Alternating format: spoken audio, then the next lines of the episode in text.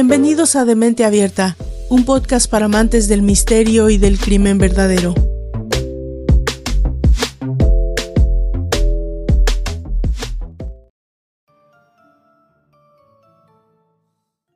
En la vastedad de la condición humana, uno de los temas más inquietantes y fascinantes es la maldad. A lo largo de la historia, la filosofía ha explorado este concepto desde diversas perspectivas, y una de las más intrigantes es la noción de la sombra de Carl Gustav Jung. Jung, el eminente psicólogo suizo del siglo XX, propuso la idea de que en cada ser humano existe una parte oscura y oculta de sí mismo, una sombra que contiene los aspectos más primitivos y menos conscientes de nuestra personalidad. Esta sombra, en su versión más extrema, puede dar lugar a actos de maldad. La maldad es un tema que ha obsesionado a la humanidad a lo largo de siglos. ¿Qué impulsa a las personas a cometer actos crueles, violentos o inhumanos? ¿Es la maldad inherente a la naturaleza humana o es el resultado de circunstancias y condiciones externas? Jung abordó estas preguntas al postular la existencia de la sombra, esa parte de nosotros mismos que preferíamos ignorar o negar. La sombra, según Jung, es una manifestación de las partes reprimidas de nuestra psique. Son los pensamientos, deseos y emociones que consideramos inaceptables o vergonzosos, y que por lo tanto relegamos al inconsciente. Sin embargo, estos elementos no desaparecen. En cambio, se esconden en las profundidades de nuestra mente, esperando el momento adecuado para emerger. Cuando estos aspectos oscuros de la personalidad se reprimen durante mucho tiempo, pueden encontrar una salida destructiva, dando lugar a la maldad en su forma más pura. La sombra, en su estado más extremo, puede llevar a actos terribles. Jung argumentaba que el reconocimiento y la integración de la sombra eran esenciales para la salud mental y emocional de una persona. Negar su existencia solo aumentaría el poder de la sombra, haciéndola más peligrosa. Al abrazar conscientemente estos aspectos oscuros de nosotros mismos, podemos quizás canalizar su energía de manera constructiva en lugar de destructiva. Bueno, la filosofía de Jung nos insta a mirar en nuestro interior con valentía y honestidad. Al reconocer y aceptar nuestra propia sombra, podemos comprender mejor la maldad en el mundo que nos rodea. La maldad ya entonces no es un simple fenómeno externo y ajeno, sino es una fuerza que puede surgir de lo más profundo de cada uno de nosotros si no estamos atentos. La lucha contra la maldad no es solo una cuestión de enfrentar a los villanos externos, sino también de confrontar a la sombra que yace en nuestro interior, porque solo a través de esta autoexploración y autoaceptación podemos aspirar a un mundo más compasivo y ético, donde la maldad tenga menos espacio para florecer. En este podcast estamos convencidos de que no solo se trata de matar y el instinto asesino o el nivel de maldad, y mucho menos tú eres el malo y yo bueno, y tú eres capaz de matar y yo no. La exploración de la dualidad de la naturaleza humana es un tema recurrente en la literatura y la filosofía a lo largo de la historia. Uno de los tratamientos más icónicos y profundos de este tema se encuentra en una obra que les recomiendo, El extraño caso del Dr. Jekyll y Mr. Hyde, de Robert Louis Stevenson, publicada por primera vez en 1886. Esta novela corta se ha convertido en un clásico de la literatura de terror y una obra fundamental para entender la complejidad de la psicología humana. La historia que sigue al Dr. Henry Jekyll, un respetado médico londinense que comienza a experimentar con sustancias químicas con el objetivo de separar su lado oscuro y maligno de su personalidad, cree firmemente que cada ser humano lleva dentro de sí una dualidad de bien y mal, y su deseo de separar estas dos fuerzas lo lleva a la creación del malévolo Edward Hyde. Hyde representa la encarnación de los impulsos oscuros y pecaminosos de Jekyll, liberando su lado más malévolo y sin restricciones. Pero no, no se asusten, no se trata de recomendarles una novela y después hacerles un spoiler de ella, más bien los invito a leerla y después contestarme una pregunta sincera. ¿A quién alimentas más? ¿A tu Jekyll o a tu Hyde? En este podcast tenemos claro quiénes son quién. Y por eso quise hacer este especial de Halloween. Quise hacer un recuento de los crímenes más conocidos que se realizaron precisamente en esta fecha tan significativa y tan llena de claroscuros. Porque mira, Halloween, esta festividad que conjura imágenes de calabazas iluminadas, disfraces extravagantes, golosinas azucaradas, arraigado profundamente en la cultura popular de numerosos países.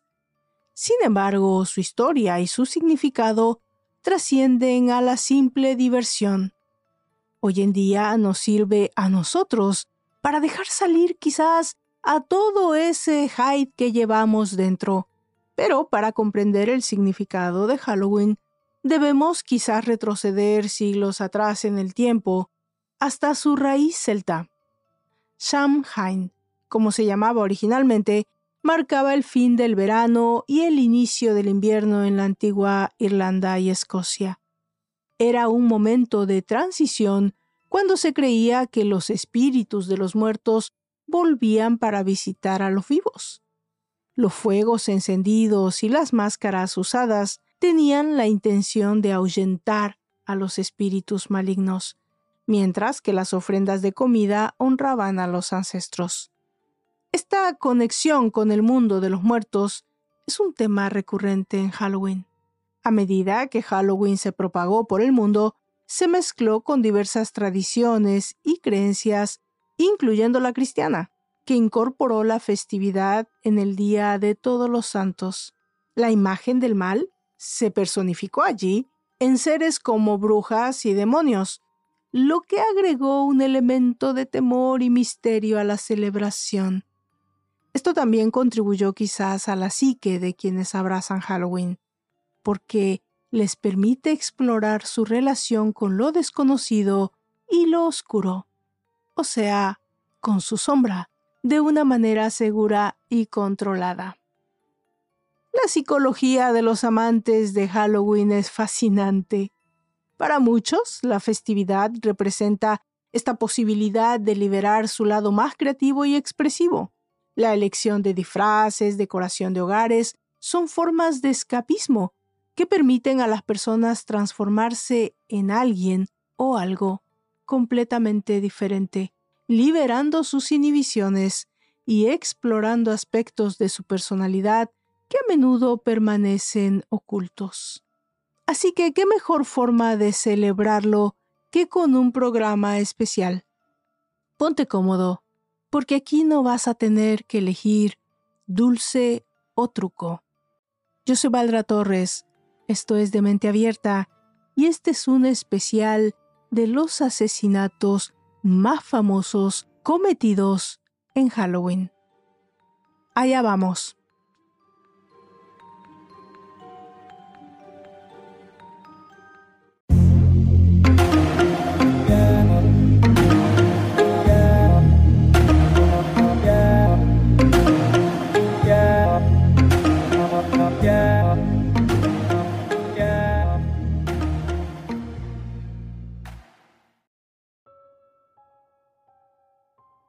La historia con la que vamos a comenzar es una escalofriante que ocurrió en una noche de Halloween de 1974. La misteriosa muerte de Timothy O'Brien, un niño de 8 años. Timothy O'Brien vivía con su familia en Deer Park, en Texas. Halloween era una de sus festividades favoritas, y no podía esperar para salir a pedir dulces con su hermana y amigos. Pero esa noche de diversión se convertiría en una pesadilla para todos los involucrados. Timothy y su hermana Elizabeth y unos amigos habían recorrido varias casas en busca de golosinas. En un momento, un misterioso desconocido les entregó algunas barras de Pixie Sticks, uno de los dulces más populares de la época. Sin embargo, estas barras contenían algo más que azúcar. Timothy O'Brien disfrutó de cada una de estas barras antes de irse a la cama esa noche, pero pronto comenzó a sentirse enfermo. Fue llevado de urgencia al hospital, donde los médicos lucharon por salvar su vida. Trágicamente, Timothy falleció poco después de su llegada al hospital. Las autoridades, obviamente, iniciaron una investigación que reveló un oscuro secreto.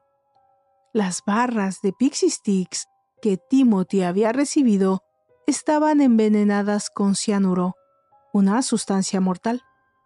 La tragedia impactó a la comunidad y generó un pánico generalizado durante la celebración de Halloween. Pero pronto las miradas se redirigieron a Ronald Clark O'Brien, el padre de Timothy.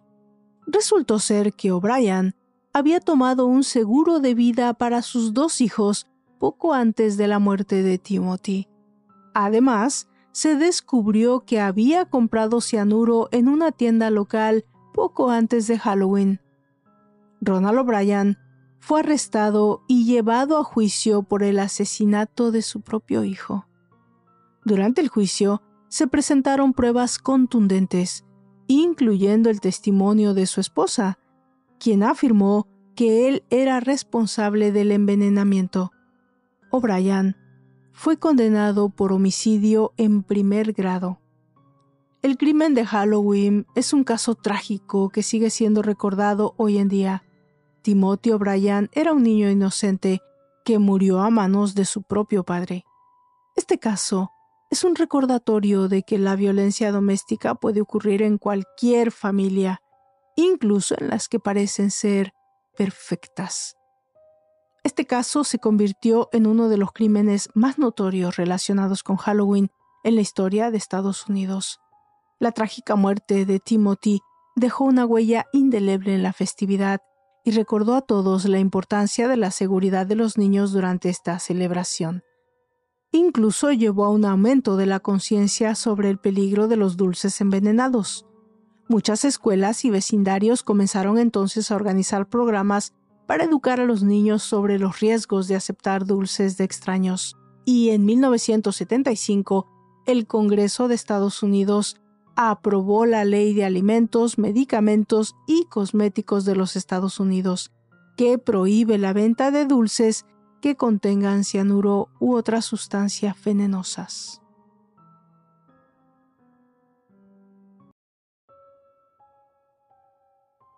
Nuestra segunda historia comienza en una tranquila ciudad suburbana, donde Halloween, como en la mayoría de las ciudades de Estados Unidos, es una festividad esperada con mucho entusiasmo. Las calles estaban decoradas con calabazas iluminadas, disfraces extravagantes y risas de niños emocionados por la búsqueda de dulces. Pero en la noche de Halloween de 1998, esta festividad se convirtió en un horror inimaginable para los residentes de esta comunidad. En el centro de esta historia tenemos a Carl Jackson, un hombre de mediana edad, conocido por ser un amante de Halloween y por su elaborada casa embrujada que montaba cada año para el disfrute de niños del vecindario. Sin embargo, detrás de la fachada de diversión y alegría, se ocultaba un oscuro secreto que nadie podía sospechar y ese secreto lo llevaría a su trágico destino. En la noche de Halloween de 1998, Curtis Sterling, un joven de 17 años, se encontraba en una fiesta de disfraces con sus amigos. Curtis era conocido por ser un chico tranquilo, pero esa noche algo dentro de él cambió, algo que nadie pudo haber previsto. Mientras la fiesta continuaba, Curtis decidió abandonarla y aventurarse solo por las oscuras calles en la ciudad. En su mente había una idea perturbadora que comenzaba a tomar forma. Carl Jackson, después de horas de divertir a los niños en su casa embrujada, decidió dar por terminada su celebración y regresar a su hogar. Lo que no sabía era que su noche de Halloween tomaría un giro diferente. Mientras caminaba por una calle tranquila, Carl fue abordado por Curtis, quien estaba oculto detrás de un espeluznante disfraz de lobo. Lo que sucedió a continuación es un misterio que aún desconcierta a los investigadores. Los informes sugieren que hubo un breve intercambio de palabras, seguido de un forcejeo que culminó con Curtis apuñalando varias veces a Carl en el pecho. Carl Jackson cayó al suelo, dejando a todos atónitos y horrorizados en una noche que debería haber sido de diversión. La noticia del asesinato de Carl Jackson se extendió rápidamente por la comunidad, causando conmoción y temor. Curtis Sterling fue detenido en el acto y posteriormente procesado por su terrible crimen. A medida que el caso se desarrollaba en los tribunales, los psicólogos y los expertos en comportamiento criminal intentaban comprender qué había llevado a este joven aparentemente normal a cometer semejante acto de violencia en una noche de celebración. Aunque Curtis Sterling fue declarado culpable y condenado a prisión, la comunidad aún se pregunta por qué ocurrió este asesinato, pero nunca se obtuvo respuesta. Y así, la historia de Carl y Curtis Sterling se convierten en otro misterio oscuro en un mundo de crímenes reales, recordándonos que incluso en las noches más festivas, el mal puede acechar en las sombras.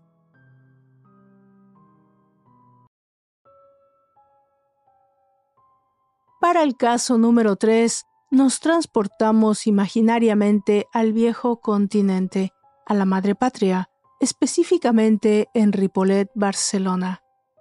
María Dolores, una adolescente de Ripollet, Barcelona, cuya vida se vio truncada de manera trágica en una noche de Halloween. Fue un asesinato que conmocionó a la comunidad y dejó una huella imborrable en la historia de la misma. Corría el año del 2008 y el 31 de octubre una noche de Halloween como cualquier otra en Ripollet, las calles estaban decoradas con calabazas y disfraces, y los jóvenes se preparaban para una noche de diversión y travesura. Pero para María Dolores, una estudiante de 16 años, esta noche tendría un destino trágico. María Dolores, conocida cariñosamente como Maores, era una joven alegre y brillante, Tenía sueños y aspiraciones como cualquier adolescente, pero también guardaba un secreto profundo. Estaba enamorada de un compañero de clase, Juan, quien parecía no corresponderle. La noche de Halloween, María Dolores decidió asistir a una fiesta con la esperanza de encontrarse con Juan, pero lo que comenzó como una noche de ilusiones se convirtió en una pesadilla cuando María Dolores desapareció sin dejar rastro. La desaparición de María Dolores desencadenó una intensa búsqueda por parte de la policía y la comunidad local. Se revisaron pistas, se interrogaron amigos y familiares y se exploraron oscuros secretos que rodeaban a la joven. Después de semanas de angustia, se hizo un descubrimiento aterrador. El cuerpo sin vida de María Dolores fue encontrado en un lugar apartado de Ripollet. Las evidencias apuntaban a Juan, el compañero de clase del que Maores estaba enamorada. Juan fue arrestado y llevado a juicio. La comunidad, por supuesto, estaba conmovida. El juicio reveló una historia de obsesión y celos, y Juan fue condenado por el asesinato de María Dolores. La historia de Maores es un recordatorio escalofriante de cómo el amor no correspondido puede llevar a consecuencias trágicas. Este caso dejó una cicatriz profunda en la comunidad de Ripollet y nos recuerda la importancia de prestar atención a los signos de peligro y buscar ayuda cuando sea necesario.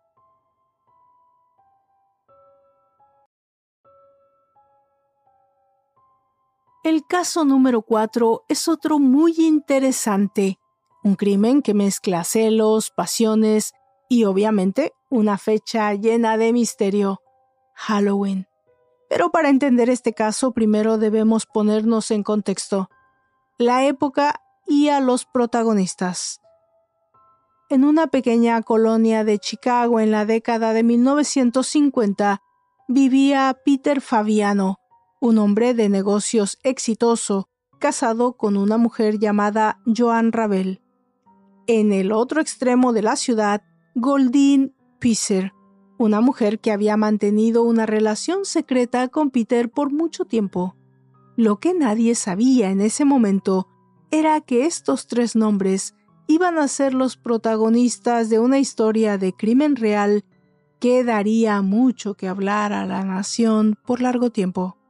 Peter Fabiano llevaba una doble vida. A pesar de su matrimonio con Joan, tenía un romance clandestino con Goldin, como era de esperarse, los celos y las tensiones comenzaron a acumularse entre las dos mujeres, especialmente cuando Goldin empezó a presionar a Peter para que abandonara a su esposa y se casara con ella. Toda esta tensión llevó a que la pareja entrara en crisis y se separara por un tiempo. Tiempo en el cual ambas mujeres llegaron a conocerse e iniciar algo que hasta hoy no ha sido comprobado, pero sí sugerido como una relación amorosa. Pero pasados unos meses, Peter logra convencer a su esposa de que la relación con Goldin había terminado y ambos decidieron darse otra oportunidad. La noche del 31 de octubre de 1957, Halloween, todo cambió.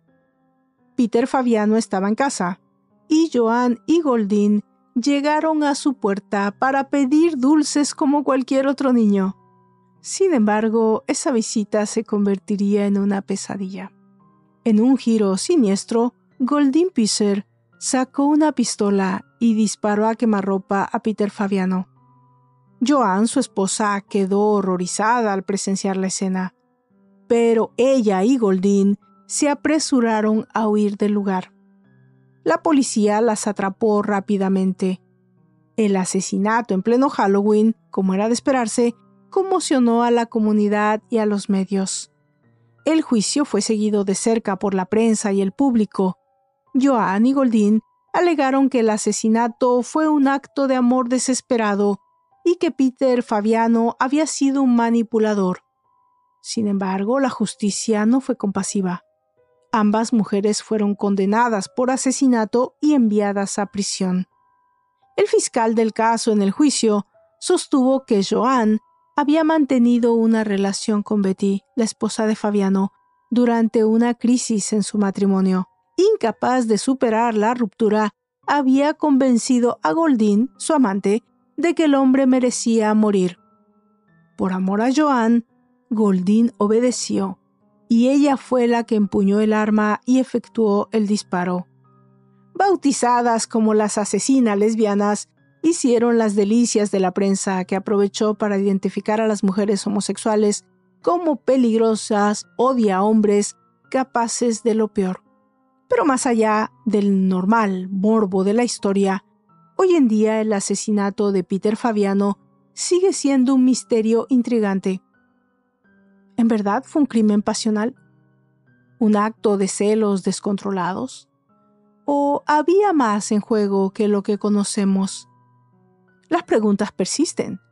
Y este oscuro capítulo de Crimen Real en Halloween continúa desconcertando a quienes lo estudian, incluyendo a esta servidora.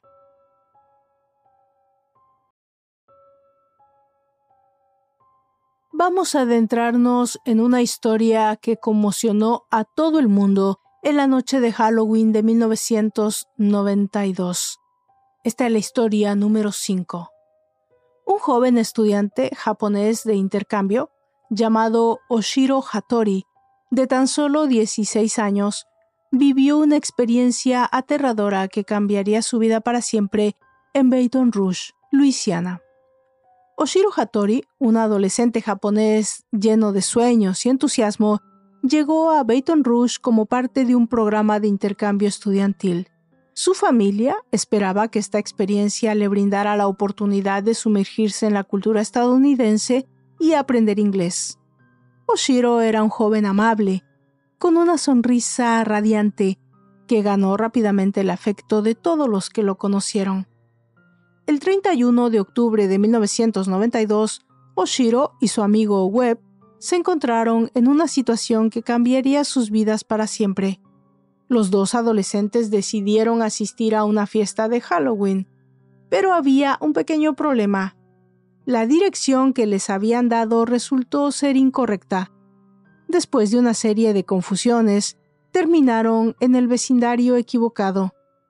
Mientras Oshiro y Webb buscaban la dirección correcta, se toparon con la casa de los Hornsby. Sin saberlo, habían llegado al lugar equivocado en el momento equivocado. Los Hornsby, David y Bonnie, asumieron que los jóvenes eran intrusos y que intentaban ingresar a su propiedad sin permiso.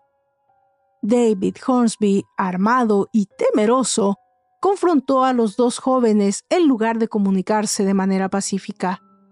Los eventos obviamente tomaron un giro violento. David disparó su arma, hiriendo mortalmente a Oshiro. La bala lo alcanzó en el pecho y el joven estudiante japonés cayó al suelo luchando por su vida.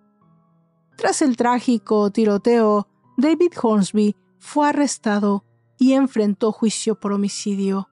El caso atrajo la atención de los medios de comunicación de todo el mundo, planteando cuestionamientos sobre la ley de defensa propia en Estados Unidos y las diferencias culturales que contribuyeron al malentendido.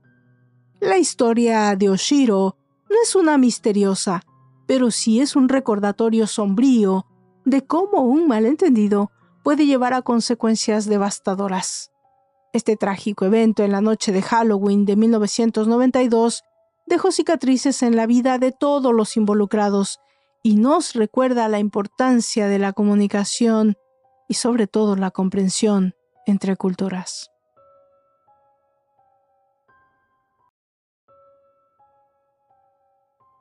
Ahora, para el caso número 6, viajaremos atrás en el tiempo para adentrarnos en la oscura noche de Halloween de 1975 en el tranquilo vecindario de Bell Heaven en Greenwich, Connecticut.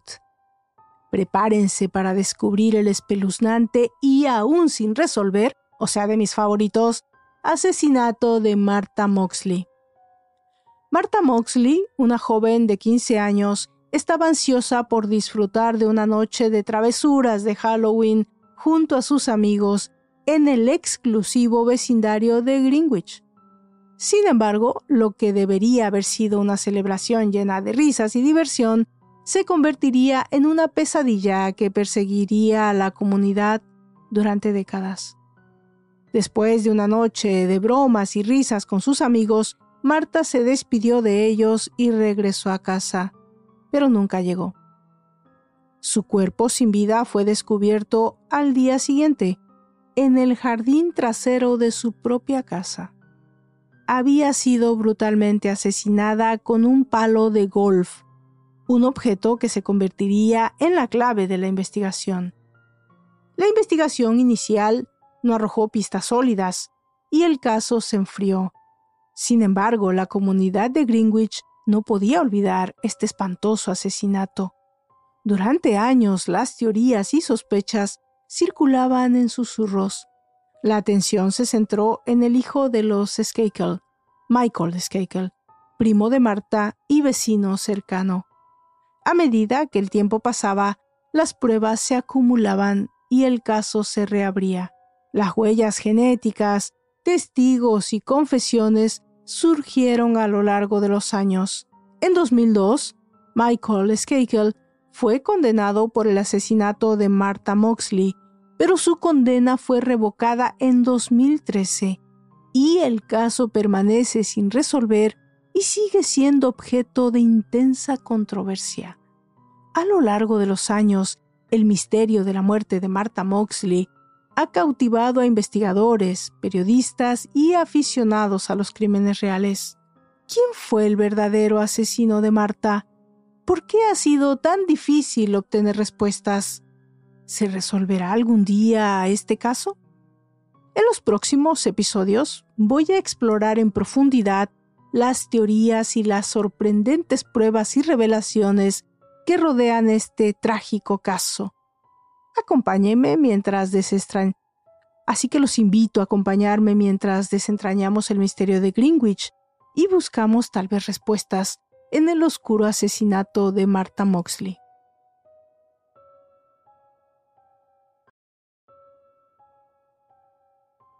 Y como si de cereza de pastel se tratara, vamos a finalizar con una de mis historias favoritas vamos a sumergirnos en un oscuro capítulo de la historia criminal de Nueva York, el asesinato de Ronald Sisman y Elizabeth Platzman en su apartamento de Chelsea en la noche de Halloween de 1981.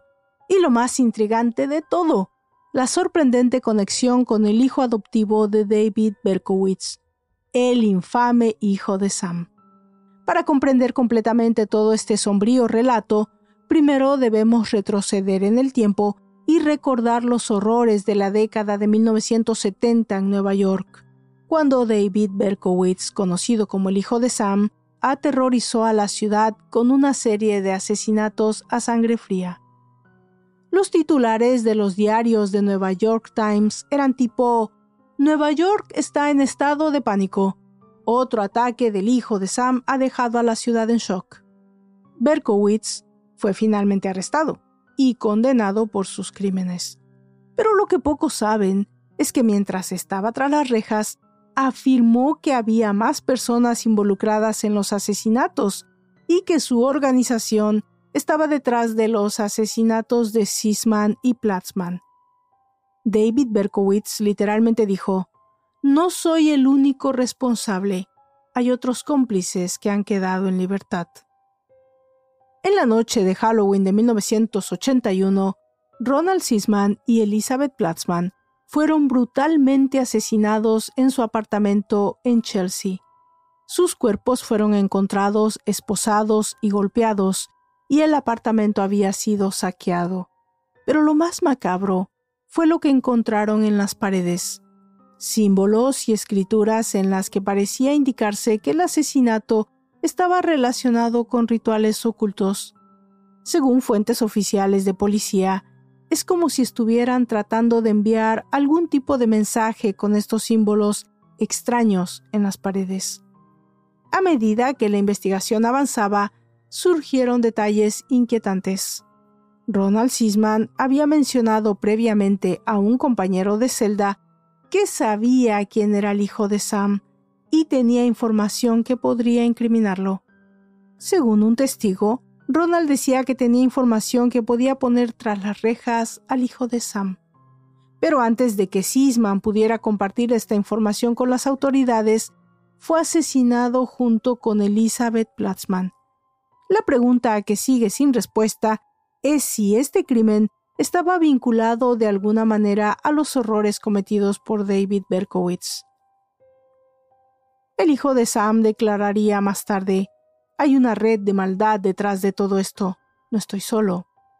La conexión de Berkowitz se intensificó cuando su hijo adoptivo, Jesse, afirmó haber escuchado conversaciones sobre los asesinatos de Sisman y Platzman en su propia casa. Jesse aseguró que su padre adoptivo estaba involucrado en rituales satánicos y que los asesinatos eran parte de esta oscura trama. Según Jesse Berkowitz, su padre adoptivo estaba enredado en algo aterrador. Escuché cosas que no puedo explicar. A pesar de estas afirmaciones, las autoridades nunca pudieron comprobar la participación de David en el asesinato de Sisman y Platzman, y el caso sigue sin resolverse hasta el día de hoy.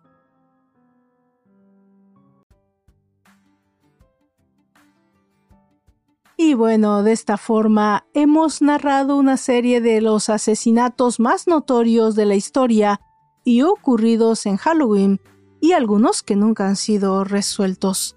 Gracias por haberme acompañado en este viaje de alimentación de mi personal Hyde. No olvides suscribirte a mi canal. Contesten la pregunta que voy a dejar al final. ¿Cuál es el caso favorito de esta lista para hacer un especial más a fondo sobre el mismo en el futuro?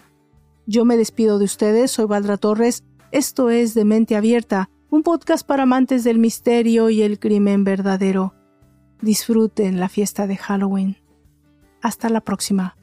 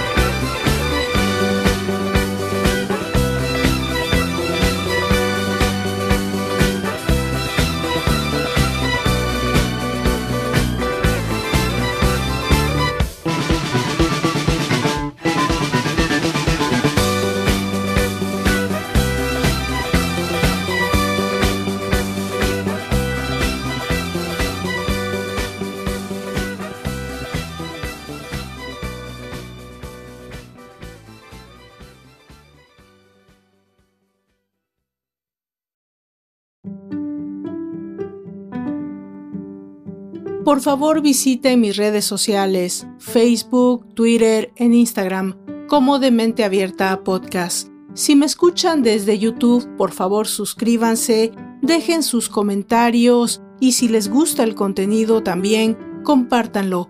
Eso le ayuda mucho a esta servidora para continuar con este proyecto. También, si me escuchan desde Spotify, existe ya una forma de dejar mensajes de voz. Yo con seguridad los escucharé y si tienen alguna pregunta o algún comentario sobre el tema o fuera de este, o tal vez alguna recomendación para esta servidora, seguramente se los haré saber en el próximo capítulo. Por favor, pónganse en contacto conmigo. Es una manera de alimentar el proyecto. Gracias a todos y nos encontramos en la próxima entrega. Hasta entonces.